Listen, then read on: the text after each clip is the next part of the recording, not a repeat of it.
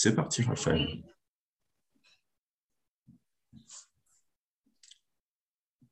C'est bon, Raphaël, hein, tu peux y aller.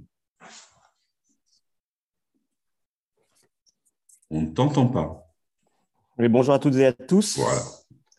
Euh, heureux de vous retrouver ce matin pour un nouveau Café Sapiens. je ne sais pas quel est le numéro d'édition, peut-être le 300e, non, ce n'est pas, pas apostrophe, mais en tout cas, il y en a déjà eu beaucoup.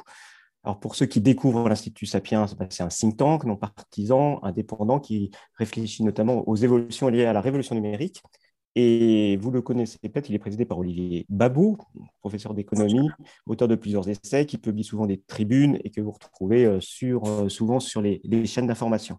Alors aujourd'hui, nous avons deux intervenants de qualité, Philippe Zilberzan et Pierre Stanislas.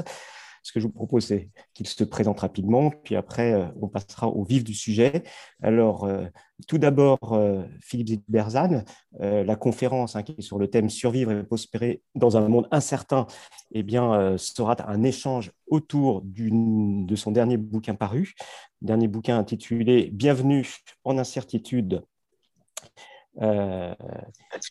Survivre et prospérer dans un monde de surprises, paru aux éditions Diathéno.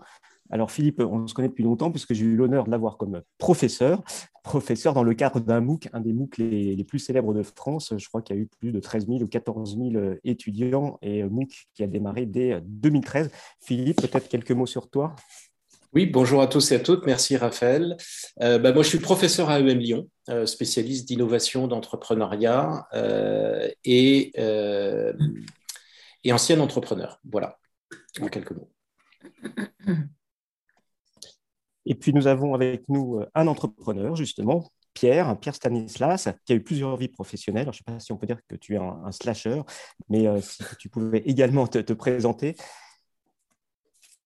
Oui, bonjour à tous, Pierre Stanislas, euh, slasher, effectivement. C'est comme ça qu'on peut, me définir. Non, j'ai une, travaillé pendant une, quinzaine d'années dans la, dans la finance à Londres et à Paris. Et puis, effectivement, à un moment, j'ai de, eu envie de, créer euh, mon entreprise et de, cofonder euh, We qui est une startup de, de l'InsurTech, c'est-à-dire une startup qui, qui opère dans le monde de l'assurance. Très bien, merci Pierre. Alors, ce que nous allons faire, en premier, nous allons écouter euh, Philippe qui nous présentera son ouvrage et puis après, nous enchaînerons sur une discussion avec lui. J'ai préparé quelques questions, mais je suis sûr que les participants en auront également. Alors, euh, ton, nouvel essai, euh, Philippe, euh, bah, ce n'est pas le premier, hein, tu en as écrit plusieurs. Celui-ci, c'est peut-être le plus philosophique, il est bourré de, références.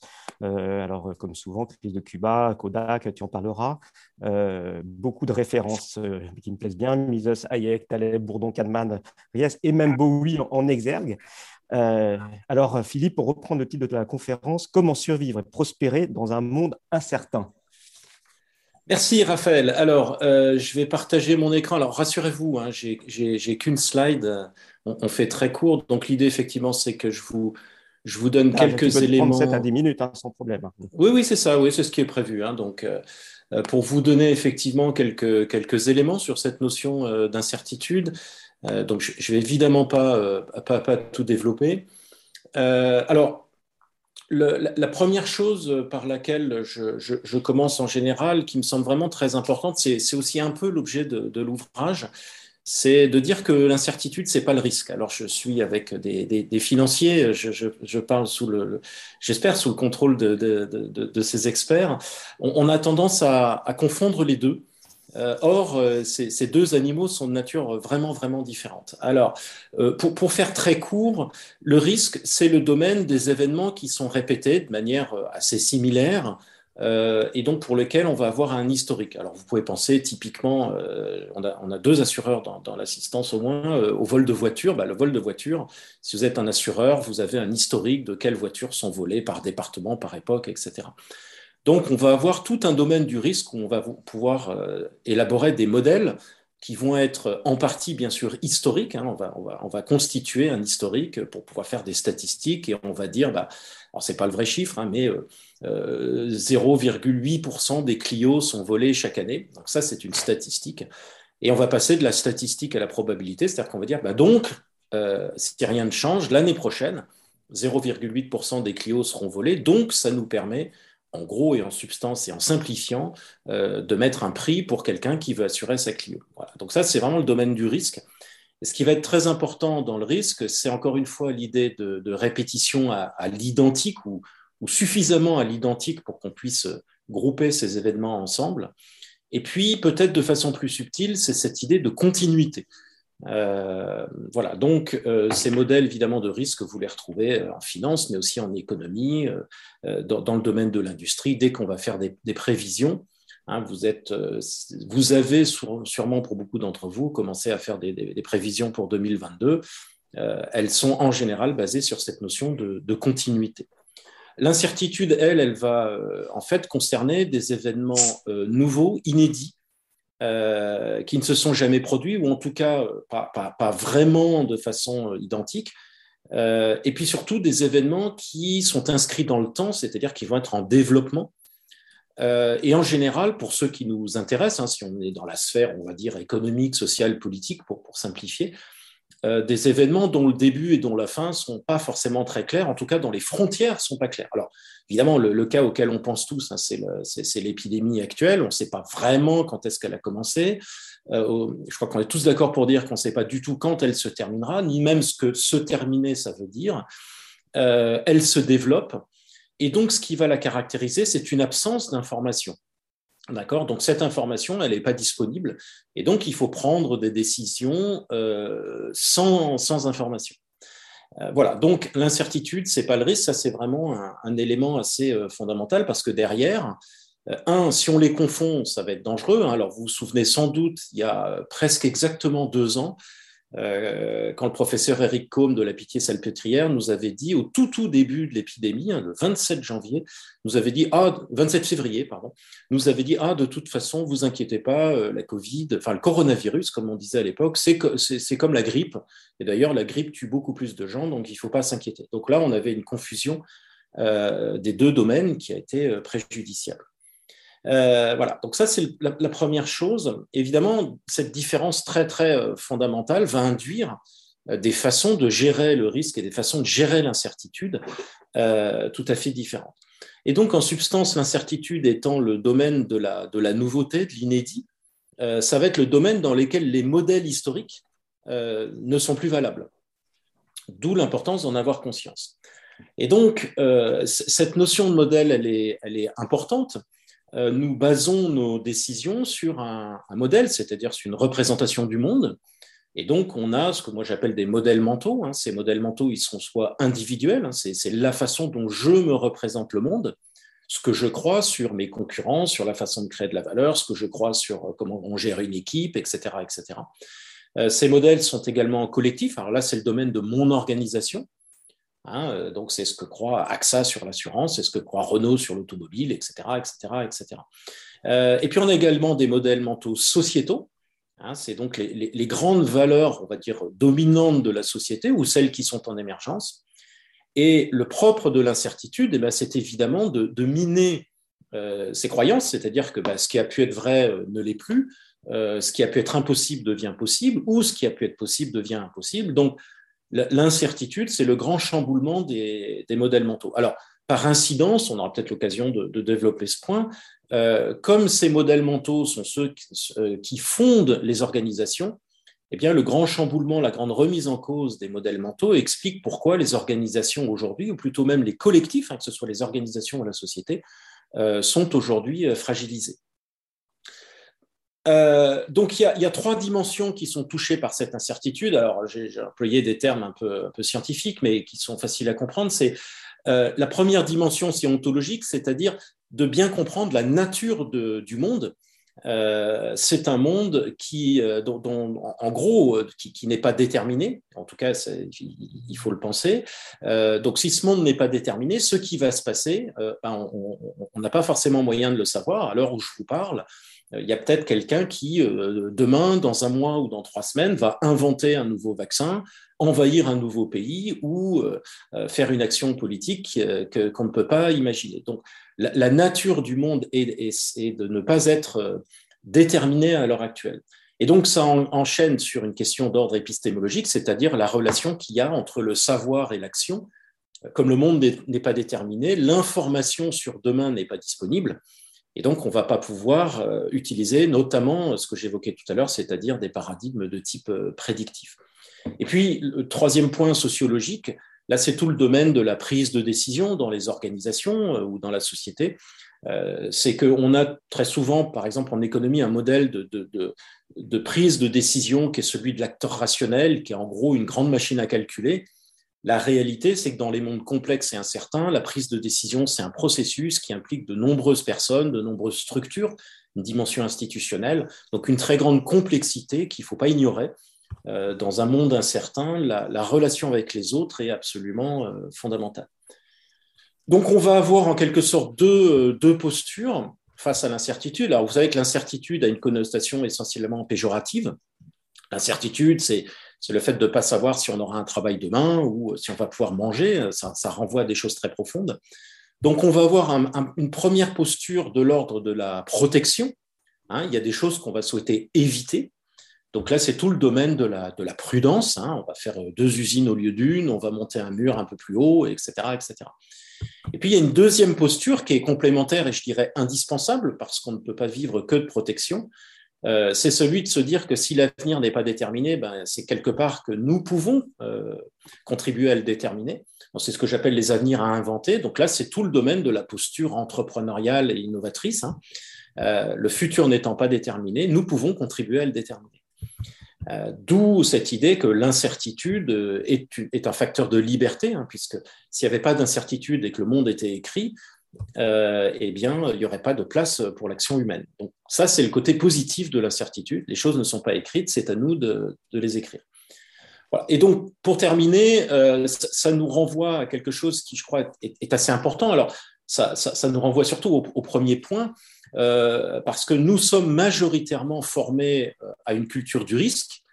Euh, quand, vous êtes en quatrième, on vous demande ce que vous voulez faire plus tard, hein, donc dans un paradigme largement prédictif. La plupart de nos modèles managériaux sont basés sur le risque. Hein. Quand vous êtes entrepreneur, on vous demande de faire un business plan avec des projections, etc. etc. et donc, il y a une déconnexion entre la, majorité de la formation que nous recevons à l'école, à l'université, dans les grandes écoles, qui est autour de la notion de risque et de prédiction, et la réalité du monde euh, qui est euh, celle d'une majorité de, l'incertitude. Voilà. Donc l'ouvrage est aussi un appel, euh, je dirais, au monde de la recherche et de l'enseignement, mais pas que, en tout cas la dimension institutionnelle, pour développer ce que j'appelle une culture de l'incertitude qui devrait contribuer à nous éviter les catastrophes comme celles qu'on vit régulièrement. Voilà, je rends la parole à, Raphaël. Hein. J'ai essayé de faire relativement court, vous, vous donner quelques éléments, puis on, va ensuite bah, répondre et échanger sur ces sujets. Merci. À toi, Raphaël.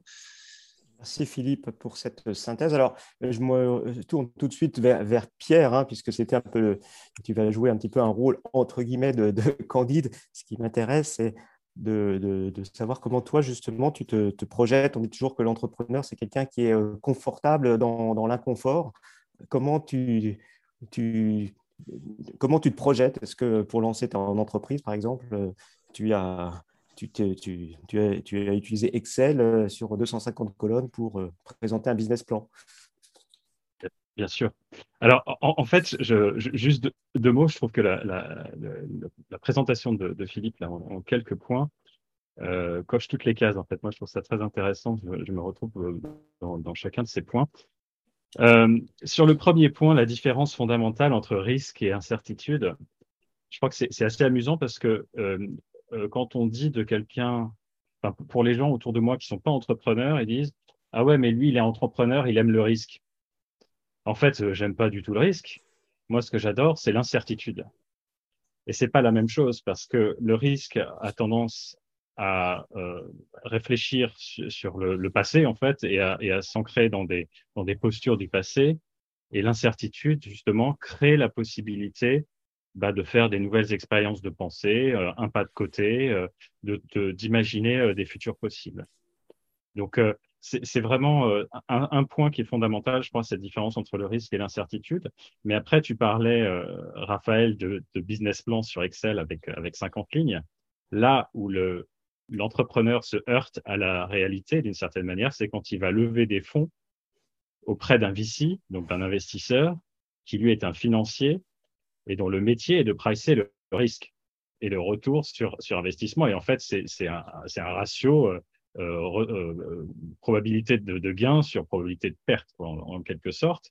Et donc, c'est un clash, en fait, entre l'envie de capitaliser sur l'incertitude pour créer un nouveau modèle qui, dont justement on a, sur lequel le pricing du risque est très compliqué, et puis en fait, et en face, la réalité économique euh, des agents économiques qui eux disent bah moi je veux bien investir, mais enfin pas, pas seulement sur sur la base d'une vision. Il faut que il me faut mon business plan. Donc oui, je fais des business plans, j'en fais tous les ans. Enfin, on en fait, on est trois cofondateurs chez, chez mais euh, c'est un exercice d'ailleurs que je vais. Euh, j'ai un conseil de un comité stratégique cet après-midi pour, rien vous cacher. Et donc euh, oui, j'en fais et il faut il faut il faut jouer avec ça effectivement.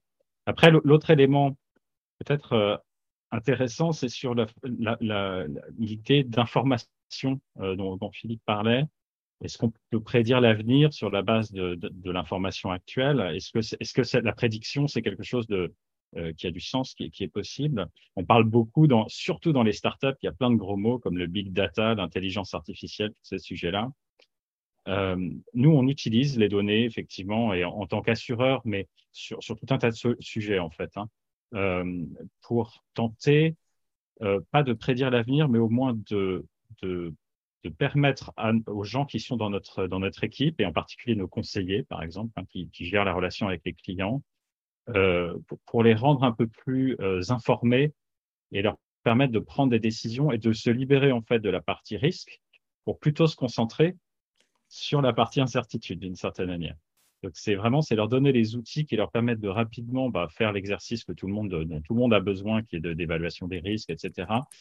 Pour qu'ils se libèrent, qu'ils aient du temps de cerveau en fait libéré pour se concentrer sur sur des choses plus dans le tourner vers l'innovation et, et l'avenir. Très bien, merci. Alors, simplement une, une remarque euh, je trouve qu'on est un peu en plein paradoxe parce que Philippe, tu, dis que finalement, il n'y a jamais autant d'incertitudes euh, puisque finalement, le monde est beaucoup plus ouvert, qu'il y a beaucoup plus d'interactions. Ce qui se passe de l'autre côté de la planète euh, eh bien, peut nous impacter, ce qui était peut-être le, moins, le, cas quand les, transports n'étaient pas ce qu'ils sont euh, aujourd'hui.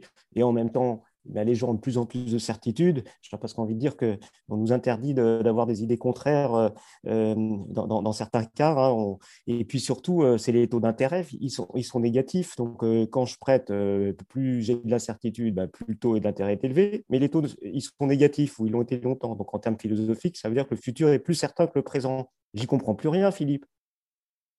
Alors ça, c'est le domaine du risque. Moi, tu sais, clairement, cette histoire de taux d'intérêt, ça montre que le, risque n'est pas un reflet de la réalité. Donc ça, je vous laisse euh, entre vous, euh, experts du risque. Moi, c'est l'incertitude, mon truc. Donc euh, ça, montre, je crois, il y a deux choses que tu dis. Il peut y avoir une déconnexion dans, une vision dans une vision purement statistique de, la réalité. La réalité est faite de, en tout cas celle qui a un vrai impact est faite d'événements inédits massifs. Donc moi, c'est cela plutôt qui m'intéresse. Euh, alors les événements répétés ont aussi un impact. Encore une fois, il y a vraiment deux, deux univers. Alors on, les caricature, hein, évidemment, la, réalité est plus complexe que ça. Donc, je ne saurais pas te répondre sur les taux d'intérêt négatifs parce que je ne suis pas du tout euh, financier. Euh, c'est aussi le fait qu'il y, a trop d'argent, mais ça, c'est vraiment un autre sujet. On va essayer de ne pas l'aborder euh, ce matin. Mais par contre, quand tu dis il y a de plus en plus d'incertitudes et les gens ont de plus en plus de certitudes, c'est à la fois vrai et pas vrai. C'est-à-dire que il y a quelque chose qu'on observe, c'est et, on l'a vu de plein de façons. C'est-à-dire que quand le monde est incertain et qu'on a des surprises, ce sont nos croyances qui sont remises en cause. Et le premier réflexe, ça va être de résister à cette remise en cause. Et pourquoi on va le faire? C'est parce que c'est parce que ces croyances, elles sont identitaires. Et donc, excusez-moi, j'avais le travers. Euh, quand vous avez un choc d'incertitude, ça remet en question nos croyances. Nos croyances étant fondatrices de notre identité, on va assez naturellement vouloir y résister. D'accord? Euh, et, c'est là qu'on voit le lien entre, entre les croyances et l'identité, et c'est là qu'on voit la grande difficulté de l'époque actuelle, c'est que comme on a de façon assez massive des remises en cause de croyances par cette incertitude, c'est pour ça que l'époque est aussi explosive, à la fois individuellement, mais aussi collectivement et sociétalement. Les Gilets jaunes, c'est un, très très bon exemple de ce que moi j'appelle un festival de, modèles mentaux, c'est-à-dire que c'est un phénomène qui, euh, que, que, les politiques n'ont pas été capables de lire avec leurs modèles mentaux existants. Hein, les gilets jaunes, ils sont ni vraiment de gauche, ni vraiment de droite. Donc, alors déjà, vous avez le personnel politique qui est paniqué parce qu'on peut ni les mettre dans une case de gauche, ni les mettre dans une case de droite. Euh, et donc, c'est ça qui se passe en fait en incertitude. Euh, donc, c'est pas finalement un paradoxe que tu évoques, c'est que, c'est que justement, on va avoir tendance à essayer de renforcer nos croyances pour se protéger à un point qui peut devenir dangereux, puisqu'à ce moment-là, on a une déconnexion entre la façon dont on voit le monde et la façon dont le monde est réellement. Et au bout d'un moment, l'élastique euh, craque avec des conséquences catastrophiques. Très bien, merci. Alors, euh, Pierre, je me, tourne vers toi parce que euh, tu étais bancaire. Tu disais, bah voilà, je suis obligé de présenter des, business plans au, fonds d'investissement. Mais si on se met de l'autre côté de la barrière, un fonds qui fait du, private equity, d'une certaine manière, euh, bon, bah, il rationalise, il regarde des plans, mais finalement, ce qu'il fait, c'est qu'il se diversifie, il sait qu'il y a de l'incertitude, il investit dans 20 boîtes différentes en disant qu'il y en aura peut-être une qui, va marcher. Donc finalement, il fait plusieurs paris euh, et il rationalise en se disant qu'il y en a un qui marchera ou je me trompe donc, c'est peut-être une façon finalement aussi de, se projeter euh, et d'avancer pour, euh, pour eux.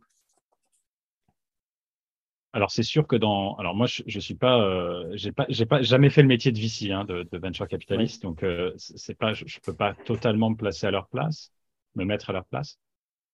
C'est sûr que le, le taux de, de, réussite, en fait, dans un fonds d'investissement tel que cela, il y a euh, peut-être 10% des investissements qui euh, font 80% euh, des, des, résultats. Quoi. Donc c'est sûr qu'il y a une notion d'étaler ces de, de, de, de, diversifier effectivement ces investissements pour diminuer le risque. La question qui peut se poser, c'est en fait lorsqu'un fonds investit dans ton entreprise, il le fait sur une valorisation et cette valorisation, elle, est à base, c'est de la valorisation qui pourrait s'appliquer à n'importe quel type d'entreprise, quel que soit son stade de maturité. Sauf qu'en général, évidemment, les startups, c'est pas des, boîtes qui sont rentables au début. Donc, on va regarder des multiples d'autres choses que, le, que les bidas. Mais le principe est le même. Et tu vois bien que tu, tu évoquais les taux négatifs. À partir du moment où tu as des taux négatifs, euh, tu te retrouves avec des taux d'actualisation qui n'ont plus aucun sens, puisqu'en fait, le, principe de ces valorisations financières, c'est de, se, de projeter des cash flows futurs, ou en tout cas des, des, des, résultats financiers futurs d'une entreprise, et de les actualiser à aujourd'hui. Euh, si tu as des taux négatifs qui te disent qu'en fait, si, si, tu mets de l'argent euh, à taux sans risque, entre guillemets, euh, aujourd'hui, tu vas te retrouver avec moins d'argent plus tard. Ça pousse les valorisations de toutes les entreprises. On l'a vu avec avec même de manière générale les, montées en bourse, etc., euh, des cours de bourse, etc. Donc, euh, oui, ils font une, espèce de pari, ils essayent de se diversifier, etc. Ce qu'on peut quand même, euh, là où on peut s'interroger, c'est sur la méthode de valorisation et les approches qui sont prises par ces fonds pour tenter de rationaliser des décisions qui ne le sont pas. En fait, c'est un peu ça le sujet, hein, c'est que une décision d'investissement d'un VC, elle est tout sauf rationnelle. C'est on peut, il a besoin de le rationaliser parce que derrière lui-même a des investisseurs qui eux-mêmes ont des comités d'administration, etc. et doivent rationaliser toutes ces, toutes ces choses-là. Mais la décision d'investissement dans une startup, elle est, euh, elle est assez peu rationnelle quand même. Donc Philippe, toi qui évoques euh, l'acteur rationnel face acteur rationnel ou rationalité limitée, je crois que ça a une bonne petite illustration y compris pour. oui, alors moi, je ne suis, suis, pas encore une fois compétent en, finance, mais c'est un, un, vaste sujet. Ce qui est, ce qui est effectivement euh, tout à fait, euh, tout à fait certain, c'est cette notion de, rationalité limitée. Nous sommes globalement des acteurs rationnels, même s'il faudrait déterminer ce terme, enfin déterminer ce qu'on entend par là, mais en gros, euh, on, on, essaye d'établir des liens entre notre action et puis la, la, réalité, des, des, comme disait justement, Simon, des, causalités euh, plausibles. Hein. Je fais ça euh, parce que je pense que ça va avoir, tel effet et j'ai de bonnes raisons de le penser. Donc, c'est un peu ça la rationalité. Ça nous renvoie à la notion de données. Hein. L'acteur rationnel, c'est celui qui prend des décisions sur la base de, données et non pas, euh, non pas sur la base peut-être de la forme des nuages ou des entrailles d'un mouton. Mais le problème, c'est qu'une fois qu'on a dit ça, c'est quand on observe que les, les données en incertitude, c'est précisément le problème. L'incertitude, c'est le fait que les données du futur n'existent pas. Donc, on va devoir prendre des décisions en l'absence de données.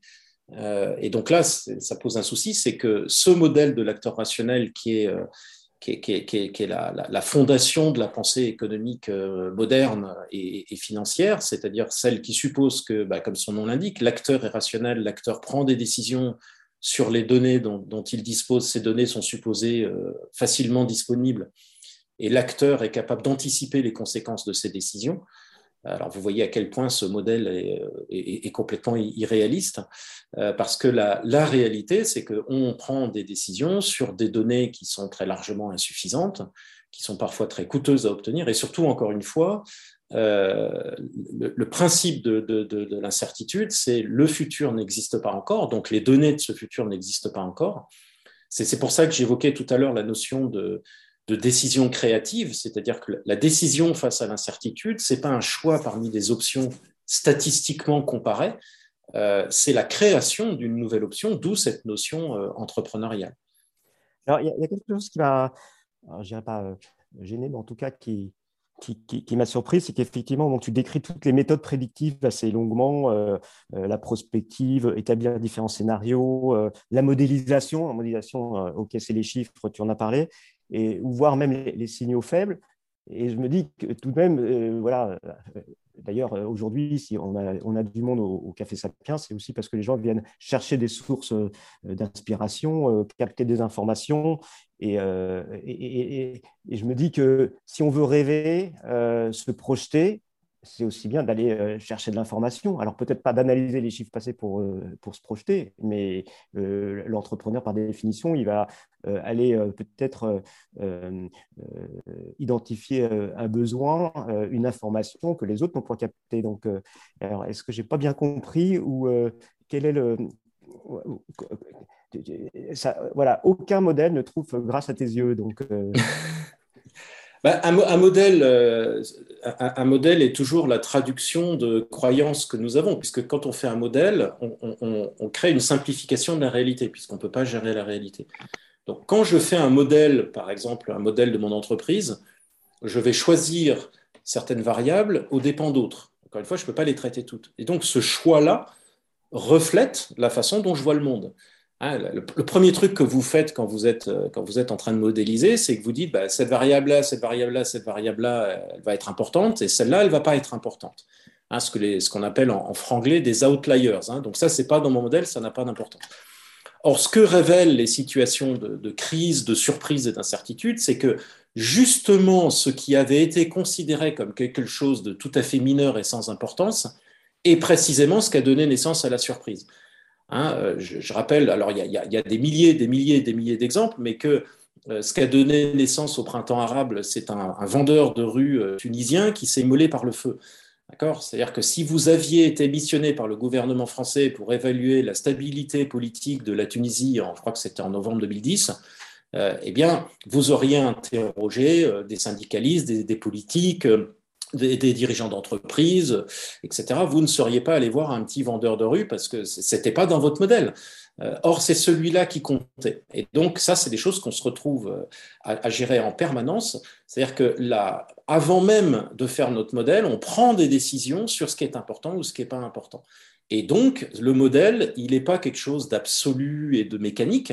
Un modèle, c'est un produit profondément humain qui est le reflet de nos croyances, euh, de nos idéologies. Euh, donc c'est parfaitement légitime, hein, je pense que ça ne peut pas être autrement. Le danger, c'est de ne pas avoir conscience de ces croyances euh, que l'on met euh, dans son modèle. Un modèle, c'est très personnel. Il faut en avoir conscience. Ça ne peut pas être même mais même la les signaux faibles, je ne le voyais pas comme un modèle. Mais peut-être que je vais. Bah, les signaux faibles, le, signal faible, c'est un signal que tu juges faible avec mes propres, euh, au moment où tu le décides. Alors après coup, exact, c'est très clair. Après coup, on est tous capables de dire ah mais c'est dingue qu'il s'est pas vu un truc pareil. Mais ce mm. qu'on appelle faible, euh, la notion de faible, elle est très relative. Mm. C'est-à-dire le signal va être faible pour certains et pas du tout faible pour d'autres. Donc ça, c'est toute la faiblesse de la théorie des signaux faibles. Euh, c'est d'abord, euh, quand on les a, on n'est pas plus intelligent. Et deuxièmement, euh, ce qu'on appelle faible, c'est ce que notre modèle nous qualifie de faible. Donc, on est renvoyé à la même difficulté. Alors, Pierre, bah, tu as, lancé Willow il y a quelques années. Finalement, comment es-tu arrivé à, lancer ce, concept d'assurance à l'usage? Voilà, quelles, sont les, quelles ont été tes, tes inspirations Comment tu t'es lancé dans l'aventure? Alors, c'est une, très bonne transition, en fait, euh, peut-être malgré toi, en fait, par rapport au point de Philippe, qui est que lorsque j'ai, euh, lorsqu'on a lancé euh, We Love, c'est moi le porte-parole de l'entreprise, donc je suis allé sur les plateaux télé, etc. On a fait des levées de fonds. Donc, et j'ai eu la chance d'avoir ce qu'on appelle un média training. Donc, notre agence de presse nous m'a briefé sur la manière de répondre aux questions telles que celles que tu viens de poser. Et ma première réaction quand, on, quand, euh, quand la, la, la, dame qui, qui m'entraînait m'a demandé bah, comment euh, as-tu as eu l'idée de Willow, je lui ai dit mais j'en sais rien. Elle m'a dit mais c'est pas possible ça. Il va falloir, il, va falloir. Et en fait ça c'est ça c'est la grande chanson de geste de l'entrepreneuriat.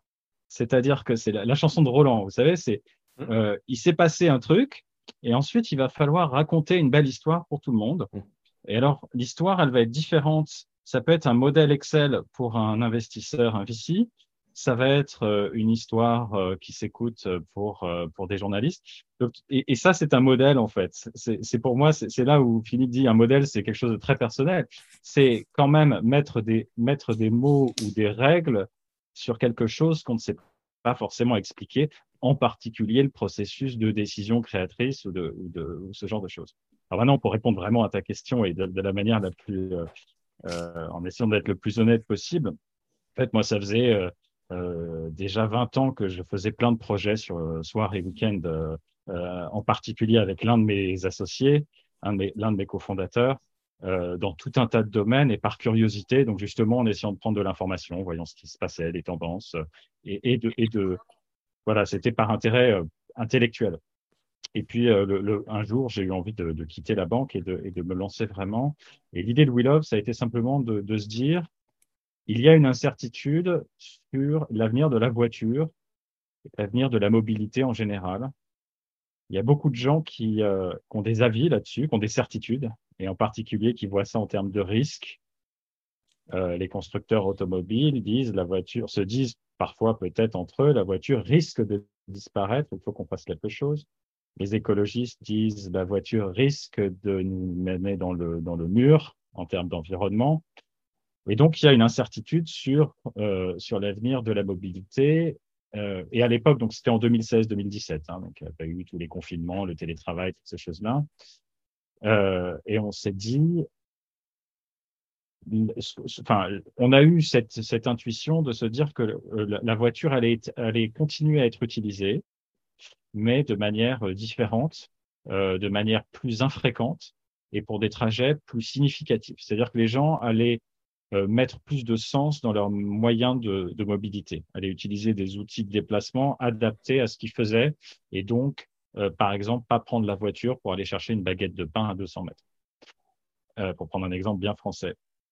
Euh, et, là-dessus, bah, avec ma casquette de financier, je me suis dit, bah, qu'est-ce que ça a comme impact en fait pour le propriétaire de la voiture? Bah, C'est que, en fait, finalement, il paye une assurance plein pot à l'année euh, avec une assurance traditionnelle. Si jamais il se met à utiliser sa voiture que un ou deux jours par semaine, ça n'a plus aucun sens. Euh, et donc, est-ce qu'on peut pas inventer un produit d'assurance qui correspondrait à, ce, nouvel usage dont on n'a aucune certitude qui va, émerger? Sur lequel on n'a pas de données euh, autres, parce qu'en fait, les assureurs traditionnels, les, acteurs du monde automobile, eux, ce qu'ils mesurent, c'est le nombre de kilomètres.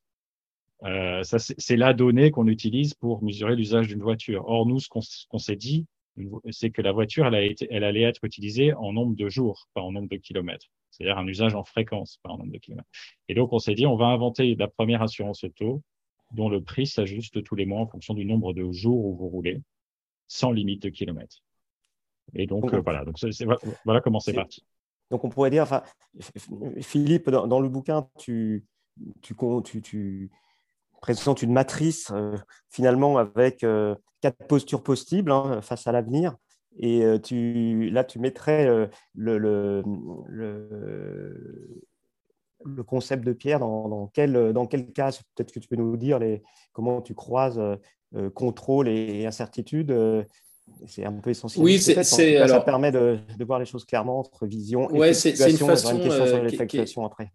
Voilà, qui est, intéressante parce qu'il y a, y, y effectivement deux dimensions quand on, quand on prend une décision si on simplifie un peu, quand on prend une décision euh, de type managérial ou économique, effectivement, on va avoir deux, euh, deux paramètres qui sont, euh, qui sont des croyances. Hein. C'est-à-dire, la première, c'est est-ce que je me sens capable de prédire ce qui va se passer ou pas? Et puis la deuxième, qui est celle du contrôle. Donc, premièrement, c'est prédiction, et deuxièmement, c'est contrôle. C'est est-ce que je me sens capable d'avoir une influence sur ce qui, ce qui va se passer dans le monde ou pas?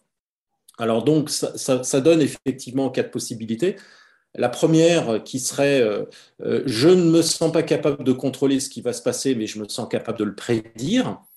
Donc là, on va être, on va dire, dans le business plan classique, c'est-à-dire euh, je sais que les gens vont de moins en moins utiliser leur voiture et que donc ils vont avoir un problème d'assurance.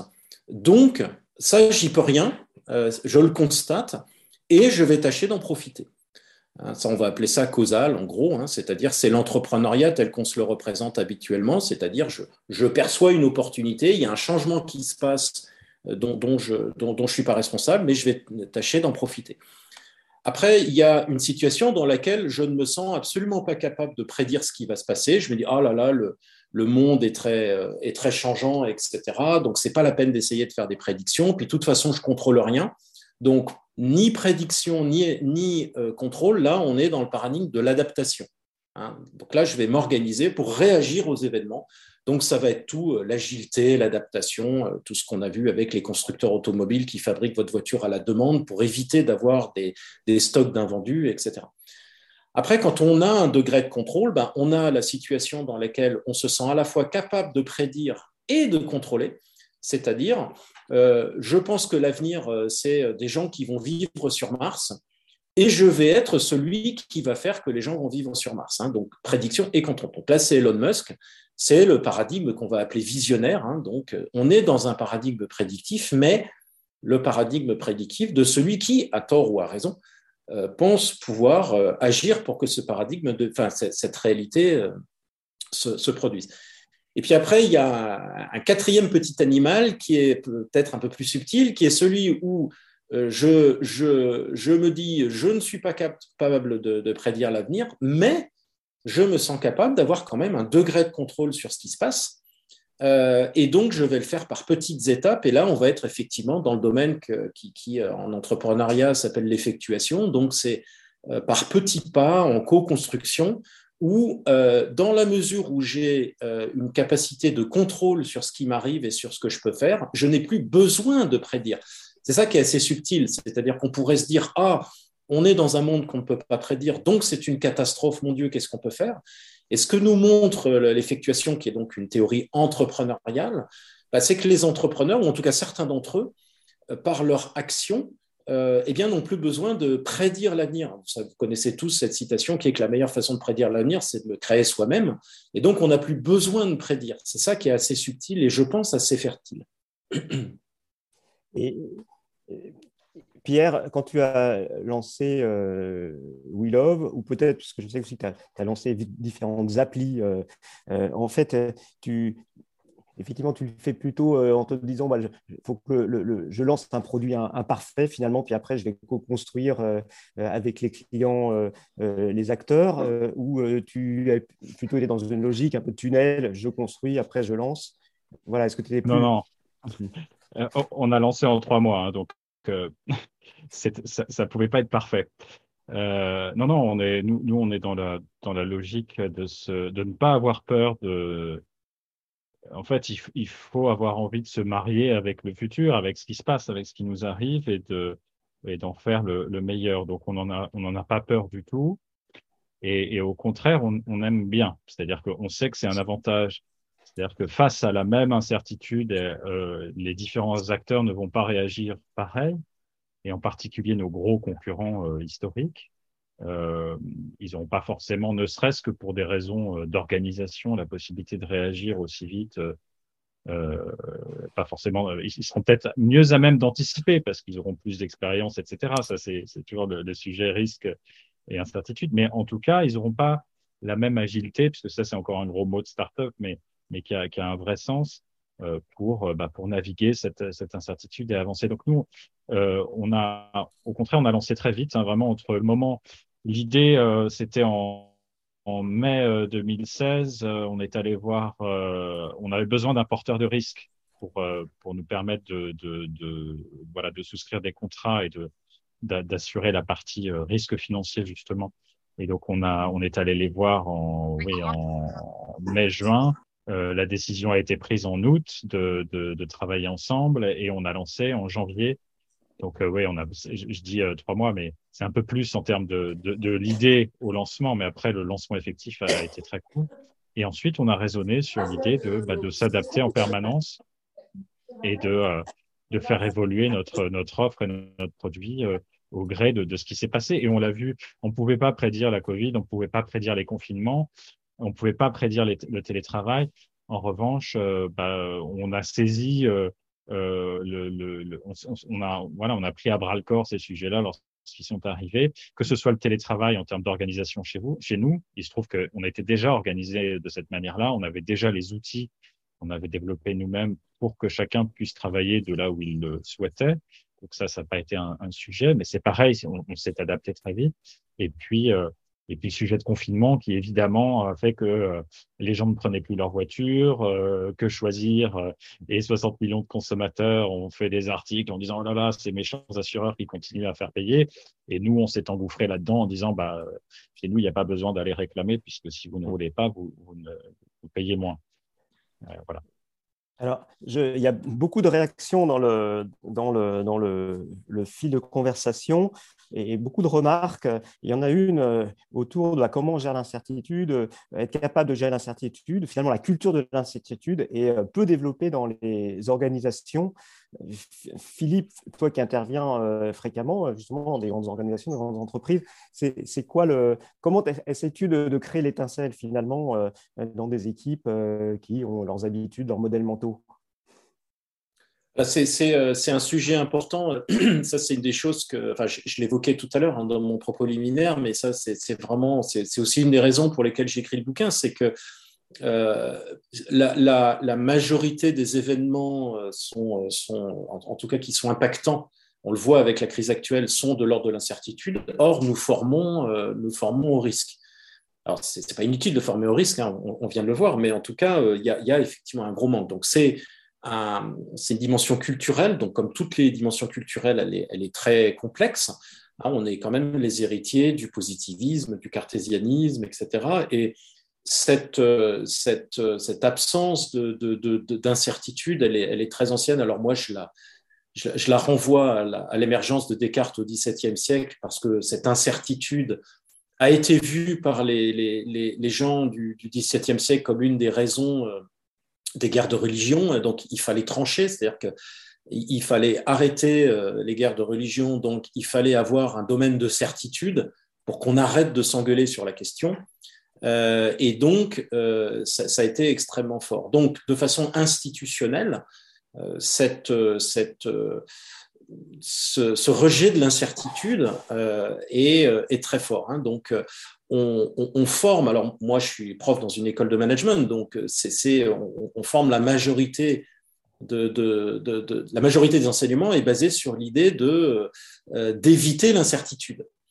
Euh, puis après, on, leur donne des cours d'entrepreneuriat où on leur dit tirez donc parti de l'incertitude. Alors les pauvres, ils en prennent un peu plein la figure, mais voilà. Donc euh, moi, j'aborde à la fin du bouquin la, question de l'enseignement parce que c'est euh, alors c'est le serpent qui se prend la queue parce que est-ce que l'enseignement est le reflet de, nos, de notre culture ou est-ce qu'il permet de la faire évoluer? Bah, C'est voilà, c'est un peu les deux. Mais il est très clair qu'on a, euh, on, a, et ça se retrouve après dans les entreprises, on a une absence effectivement de culture de l'incertitude qui nous coûte, je crois que c'est l'un d'entre vous qui le remarque hein, dans le chat, qui nous coûte effectivement très très cher parce que on, voit un désarroi, on le voit notamment euh, aujourd'hui dans la classe politique, hein, quand vous avez un, grand parti politique il y a quelques mois qui se dit euh, Oh là là, le monde est compliqué, on va faire un sondage pour demander aux Français ce qu'ils aimeraient qu'on leur propose. C'est vraiment une traduction, euh, une traduction de ce désarroi qui est lié, je pense, enfin moi si je l'ai interprété comme ça, à une absence de, culture de l'incertitude. Très dommageable.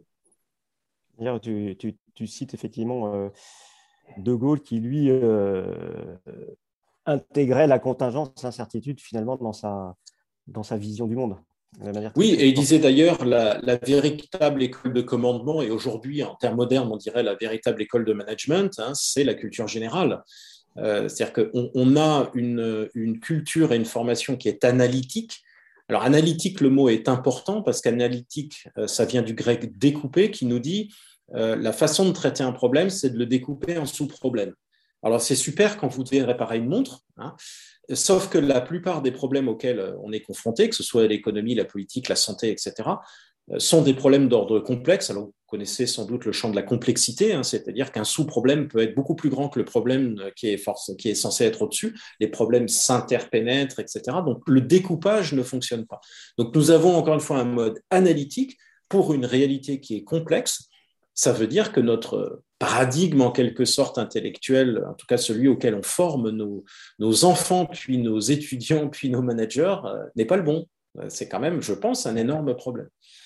Une question d'Agnès euh, Beligon, j'espère que je ne forme pas le, nom. Comment s'y prendre pour faire évoluer les modèles mentaux d'une équipe qui s'accroche à ses fondamentaux? Comment obtenir impérativement des objectifs précis, détaillés pour guider ses actions? Et ça me fait penser, effectivement, je, lirai ça à, la, réflexion finalement sur, euh, euh, le, sur le collectif, hein, sur la discussion dont, tu dont tu parles, sur le, tu parles de la démocratie technique, associer les parties prenantes. Ça, serait ça? Quelle serait la piste et comment s'y prendre? Alors, sur, la question d'Agnès, euh, l'évolution des modèles mentaux, c'est fondamental.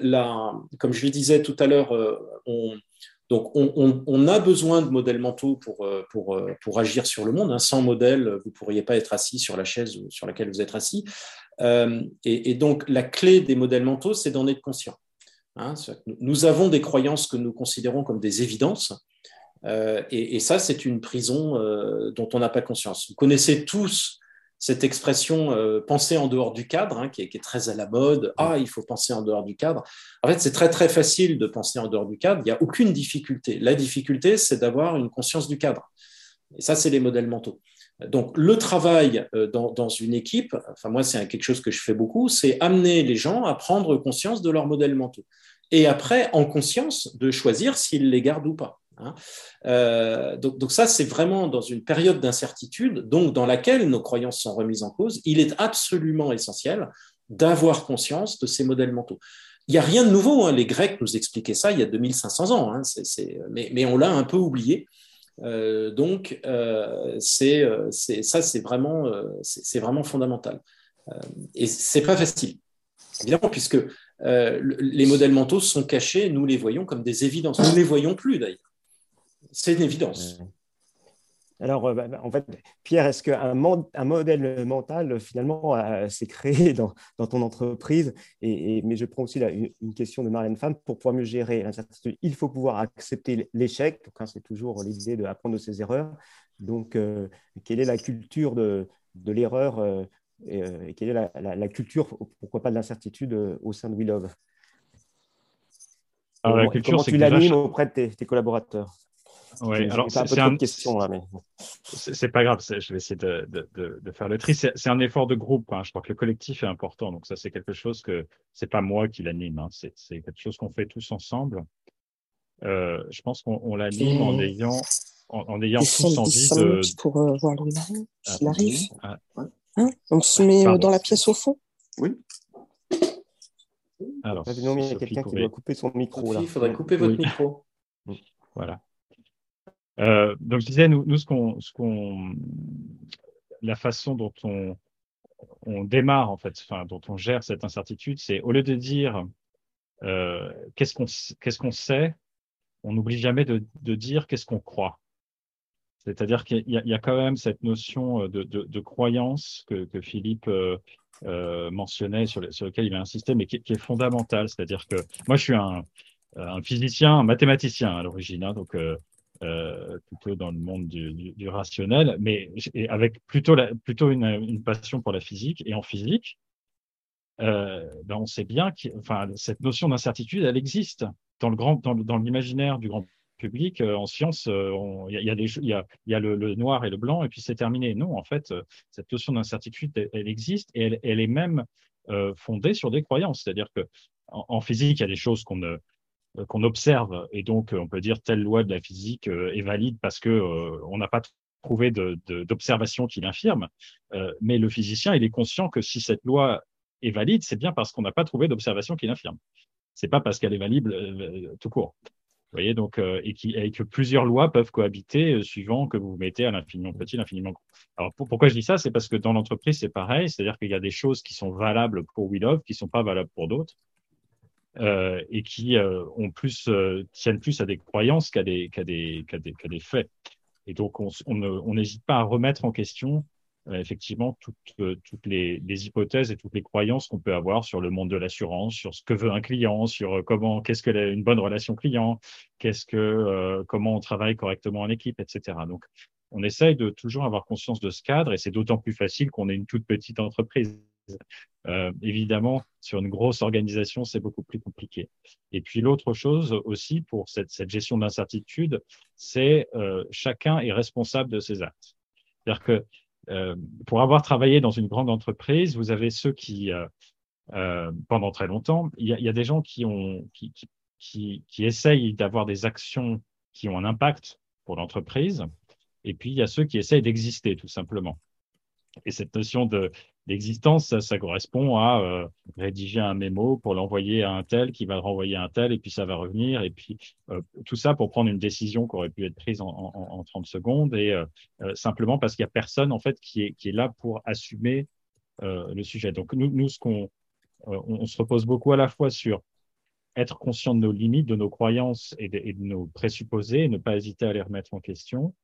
Euh, donc ça donne une, grande liberté à chacun de dire mais pourquoi est-ce qu'on ne fait pas comme ça après tout? En revanche, le pendant de ça, c'est qu'il y a une grande responsabilité et je pense que c'est important que, les gens soient beaucoup plus responsables de, ce qu'ils proposent, enfin, des initiatives et de ce qu'ils font quoi, dans, dans, le cadre de l'entreprise. Alors comme il, nous reste euh, cinq minutes, euh, beaucoup d'entre vous enchaînent sur des réunions, qu'ils soient au bureau ou à, à, domicile. À domicile, ce sont les Domo Sapiens. Euh, j'ai envie de résumer tout ce qu'on s'est dit par une, citation bah, du bouquin de, Philippe Liberzan. Hein, donc, euh, voilà, vous le trouverez. Je crois qu'avec mon fond d'écran, c'est peut-être pas terrible, mais vous le trouverez dans toutes les, bonnes librairies euh, de, gestion. Puisque tu, tu indiques l'incertitude peut être un bonheur, celle de maîtriser son environnement, d'inventer et tracer son propre chemin pour les individus comme pour les organisations j'ai l'impression que c'est ce, bonheur, on, le ressent chez toi, Pierre, euh, dans ta façon de, parler euh, de, ton vécu avec tes, euh, équipiers au sein de, de We Love.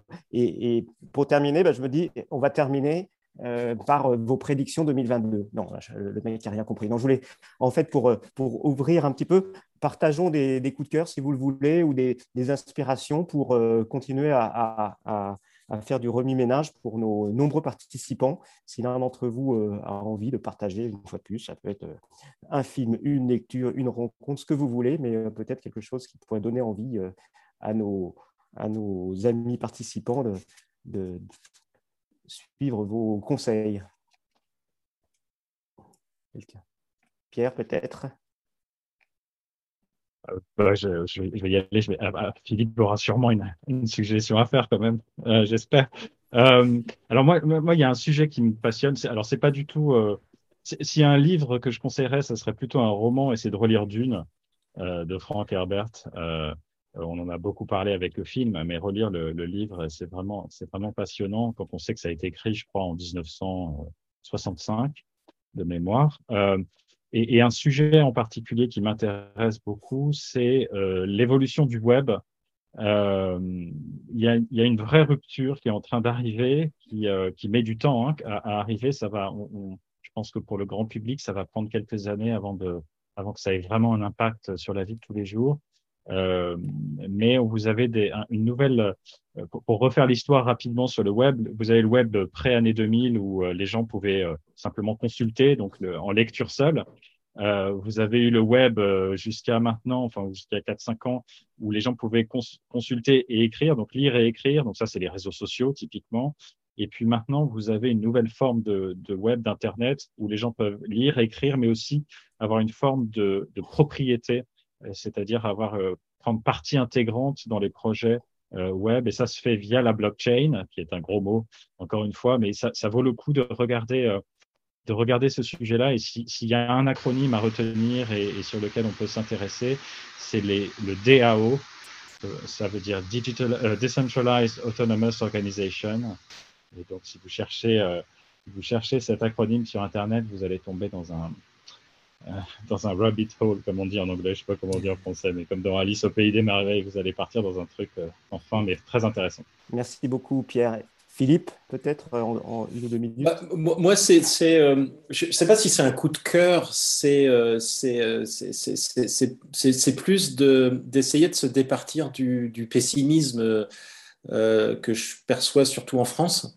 Euh, je, dis toujours à mes étudiants que si j'avais une date à laquelle euh, je souhaiterais avoir 20 euh, ans, ce serait, alors aujourd'hui je vais vous dire, ce serait le 20 janvier 2022. on, a tendance à présenter le monde comme catastrophique, hein. on, met en avant des perspectives catastrophistes, et ça je crois que ça, ça tue beaucoup de choses. Et euh, moi, j'essaye d'être optimiste. Alors, optimiste, c'est aussi réaliste. Hein. Ça veut dire que les situations ne sont pas toujours marrantes. On le voit, on est quand même dans une situation très, très compliquée avec l'épidémie. Et pourtant, je pense qu'on n'a jamais vécu une époque euh, aussi riche que celle-là. C'est vraiment l'époque à laquelle je suis content de vivre. Aucune des autres époques de l'humanité euh, aurait été mieux. L'exemple du vaccin, on a été capable de faire un vaccin en trois mois. Donc, je crois qu'il y a un enjeu en France, hein, euh, c'est de nouveau de croire en l'avenir. Alors c'est un paradoxe que j'enseigne l'incertitude. L'avenir n'est pas prédictible, mais justement, on a la possibilité de le construire nous-mêmes.